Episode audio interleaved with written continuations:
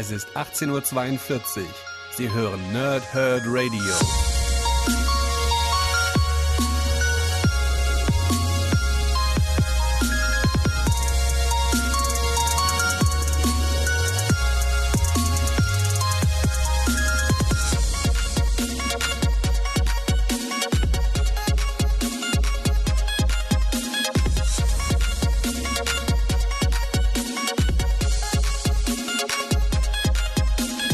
Moin Moin und willkommen ihr Nerds im Nerdhurt Radio bei einer neuen Folge von Power Thrip und Snicked. Heute geht es um Batman, der dunkle Prinz, die es sowohl, oder den es sowohl in zwei ähm, ja, Hardcovern gibt, als auch in einer neuen Edition als Paperback. Ich beziehe mich nachher bei dem obligatorischen auf das Paperback, was im September 2018 erschienen ist. Vor mir liegen habe ich aber die beiden Hardcover. Band 1 sogar in der limitierten Auflage mit Autogramm von Enrico Marini und Band 2 mit dem tollen Joker-Cover, ähm, die ich euch ja auch schon mal in einem der Videos vorgestellt habe, die beim Batman-Tag letztes Jahr auch als Postkarten äh, erschienen sind. Ähm, Backcover habe ich in dem Fall nicht vorzulesen.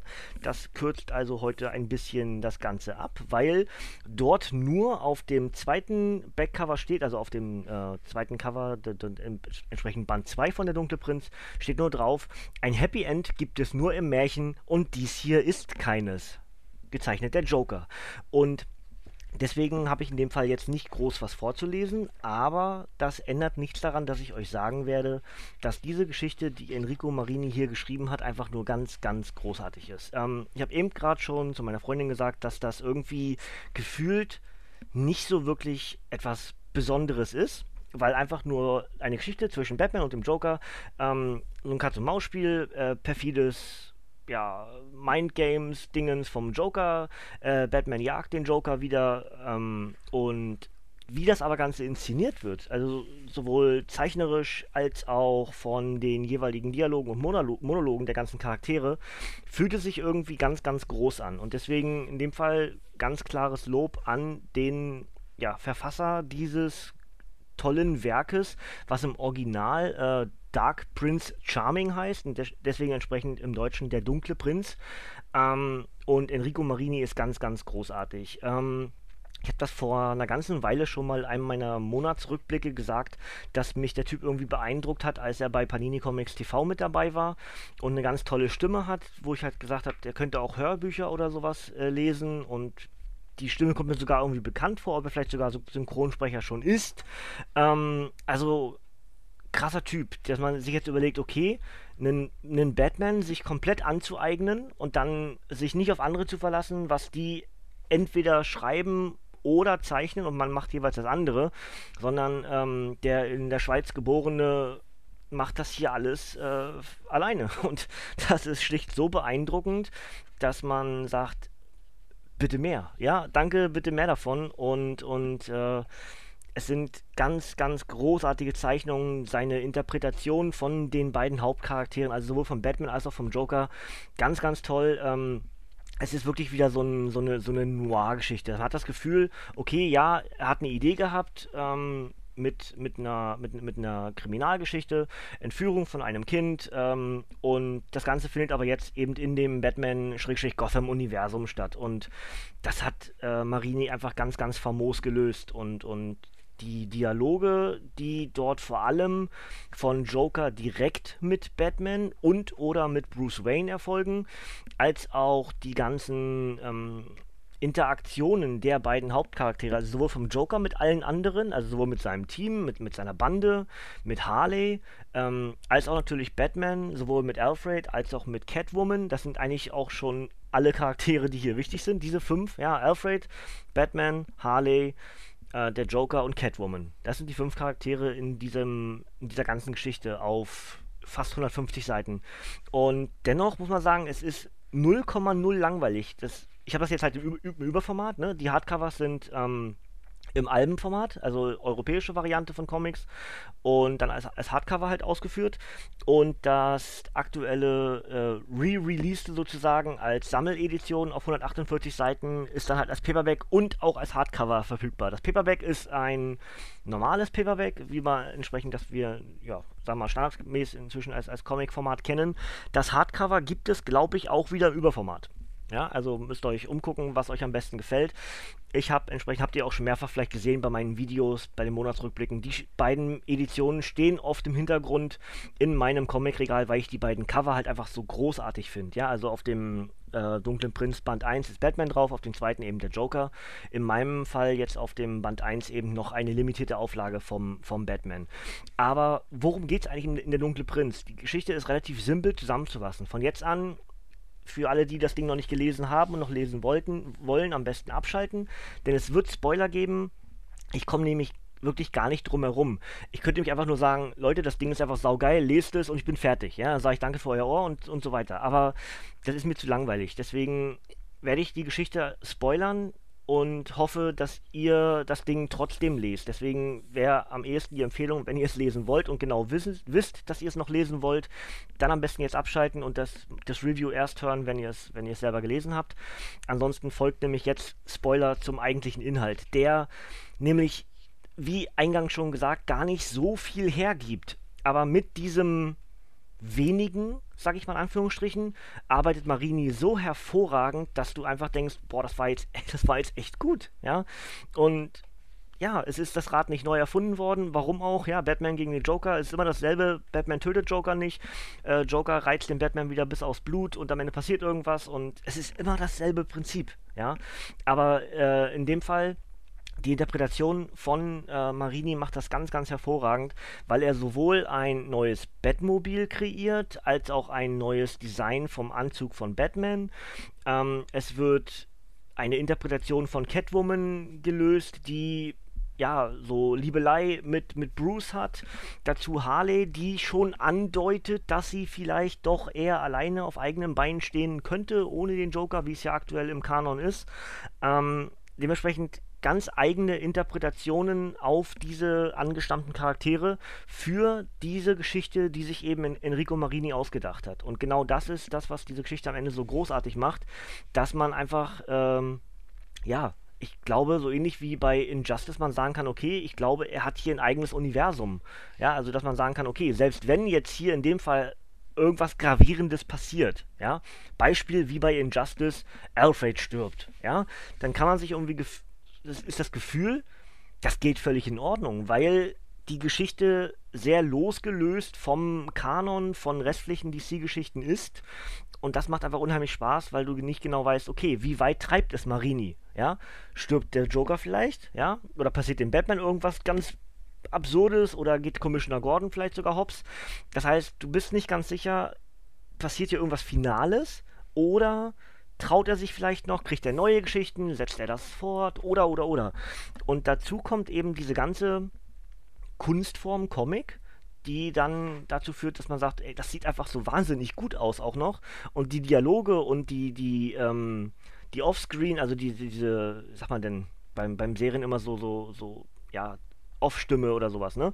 Ganz viele ähm, eckige Sprechblasen in dem Fall, wo dann irgendjemand redet oder etwas beschreibt oder so. Das ist alles so richtig, richtig gut. Ja, ähm, sehr viel Bewegung in den Bildern, sehr viel Action in den Bildern, auch zum Teil sehr viel Brutalität in den Bildern, mit Messerstichen, mit Schüssen, ähm, mit natürlich dann der ganzen Kampfkunst von Batman gegen seine jeweiligen Gegner. Es, es knattert und knallt an allen Ecken und Enden. Ähm, und dazu eben wieder dieses völlig be dieser bekloppte Irrsinn vom Joker, der dann halt zwischendurch einfach mal eine ganze Seite nur ein wahnsinniges Lachen bekommt, ja. Und, und es macht einfach unheimlich Spaß, Freunde, ganz ehrlich. Das ist so gut gezeichnet, dass du einfach, dass die Geschichte fast schon egal wird, ja. Klingt ein bisschen fies, soll es gar nicht, denn es ist ja trotzdem eine wahnsinnig tolle Geschichte.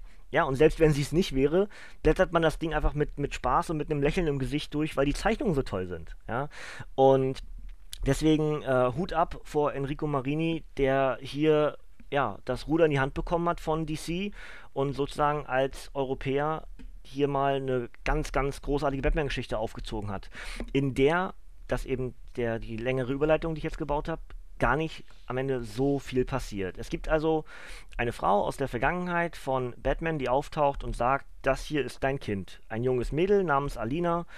Ähm, und sie sagt zu Bruce, das ist dein Kind. So, Bruce sagt ihr, nimm den Anwalt, ja, wir klären das vor Gericht, das kann gar nicht sein, so in dem Fall. Und dann gibt es viele Rückblicke auf die Situation, wie das damals passiert ist. Sie war Kellnerin und neun Jahre später ist das Kind eben da. So, also nicht neun Jahre später, es war ein bisschen, ihr wisst schon, ja. Also äh, neun Monate später, aber neun Jahre später ist, die, ist das Mädel halt acht und äh, ihr wisst schon. So.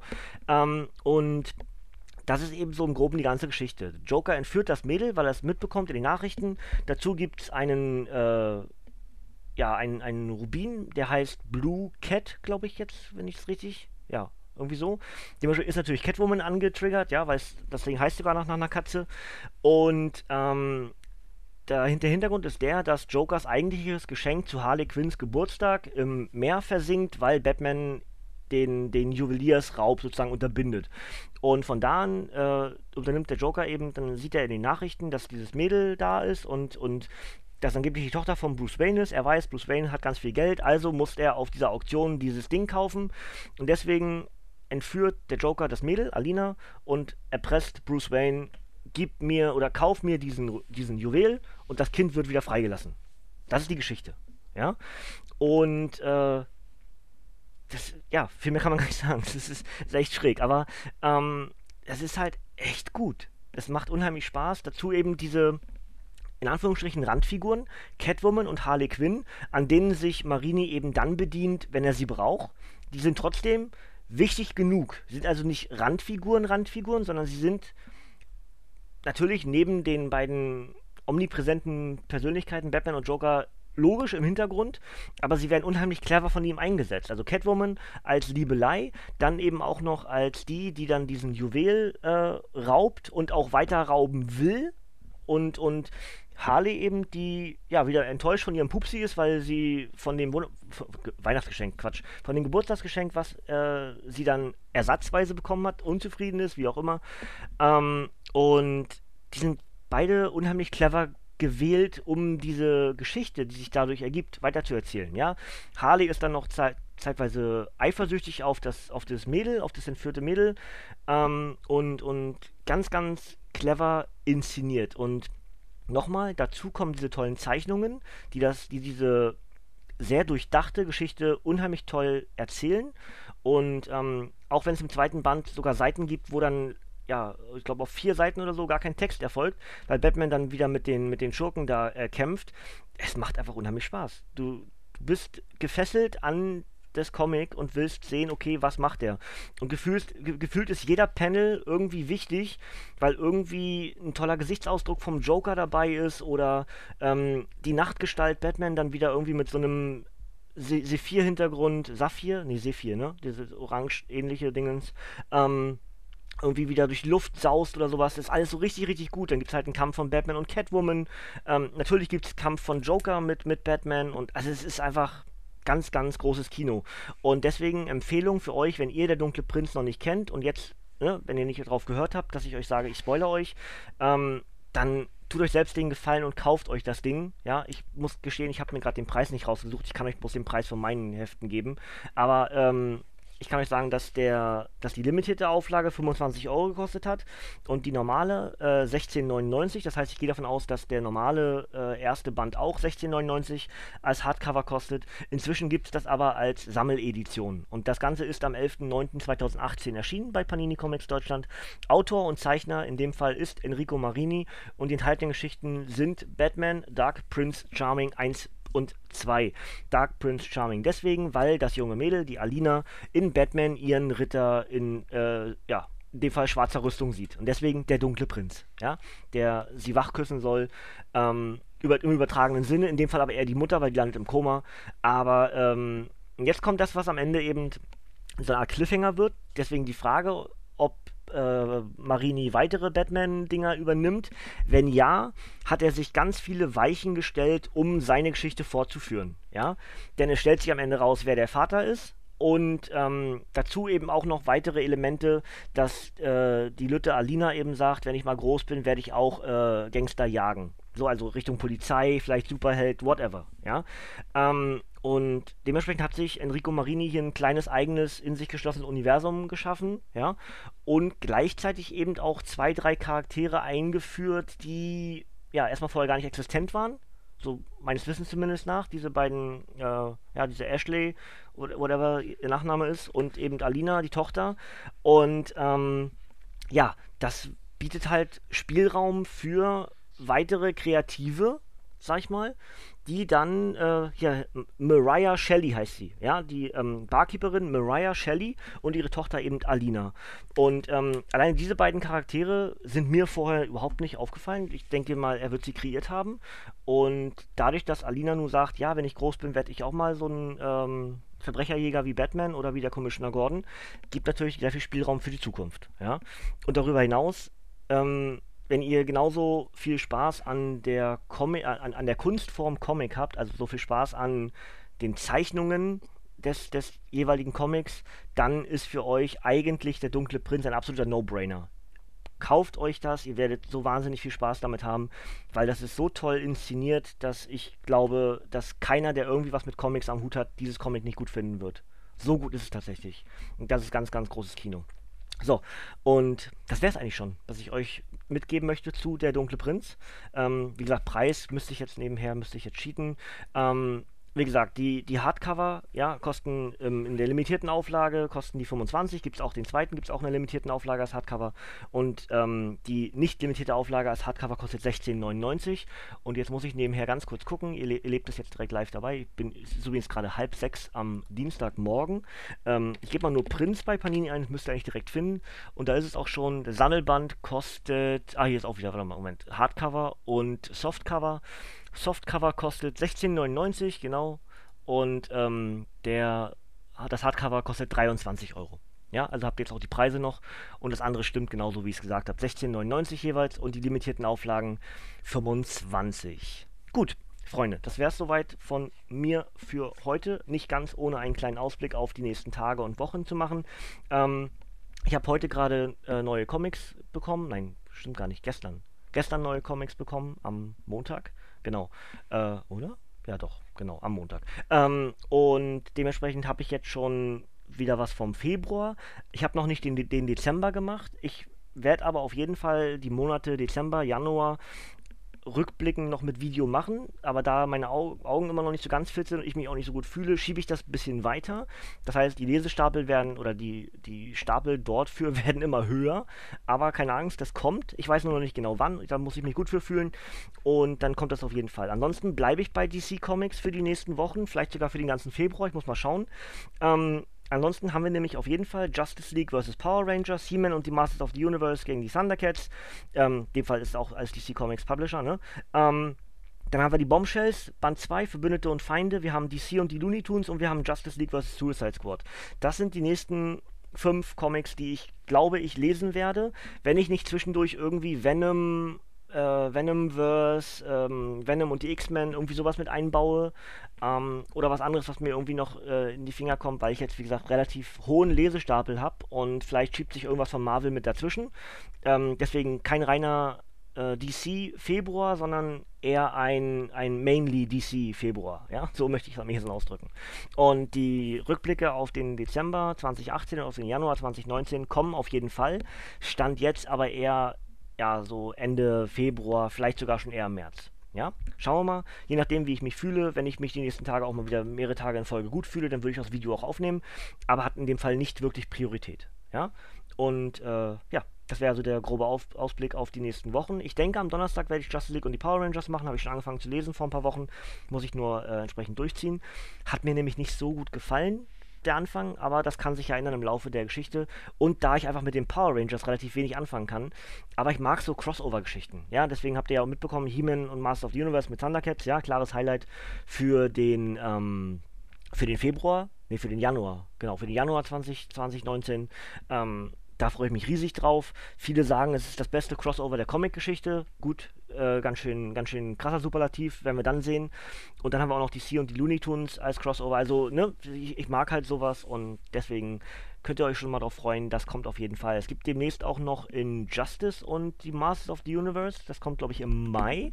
Ja, also haben wir da auch wieder ein bisschen was. Injustice können wir auch als nächstes noch weiterlesen. Und wir haben natürlich nie zu wenig Batman-Comics und Harley-Comics. Das heißt, der, der Februar wird wahrscheinlich relativ DC-lastig. Ja, gut, Freunde. Ich habe ein bisschen länger geredet, als ich eigentlich wollte, aber ähm, nochmal die klare Empfehlung. Der dunkle Prinz, wenn ihr es nicht kennt, kauft es euch, habt sehr viel Spaß damit und ähm, kann euch das Ding nur wärmstens ans Herz legen. Hat mir unheimlich viel Freude gemacht und ähm, sieht dazu einfach noch so wahnsinnig toll aus. Auch mit dem Hardcover und die, die beiden Cover eben vom Batman und vom Joker, die sind einfach ganz, ganz großes Kino und äh, ja, Deswegen danke in dem Fall an Enrico Marini, was er hier Tolles geschaffen hat. Ich würde mich riesig darüber freuen, wenn er das Ruder nochmal in die Hand bekommt von DC und seine Geschichte irgendwie oder eine weitere Geschichte kreiert, vielleicht in seiner Idee weitergeführt mit Alina in, also Jahre, in so ein paar Jahre Sprünge. Dann haben wir einen alten Batman und Alina, die vielleicht dann irgendwie als Batgirl oder Batwoman agiert. I don't know.